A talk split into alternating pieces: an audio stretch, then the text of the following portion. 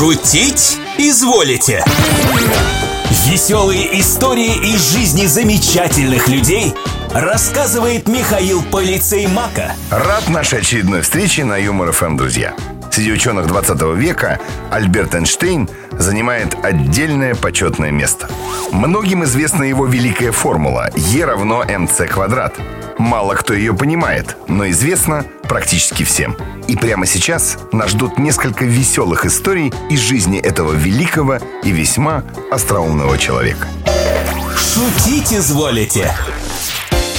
Однажды, когда Эйнштейн еще преподавал физику в институте, к нему подошел один из студентов и спросил, верно ли, что в этом году вопросы на экзамене будут такими же, как и в прошлом? «Да, вопросы те же», — ответил великий физик.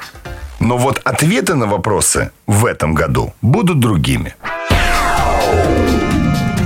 Однажды молодой и очень малоталантливый физик, поравнявшись с Эйнштейном, фамильярно хлопнул его по плечу и покровительственно спросил.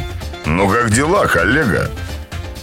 «Коллега?» – удивленно переспросил Эйнштейн. «Надо же! Не знал, что вы тоже больны ревматизмом».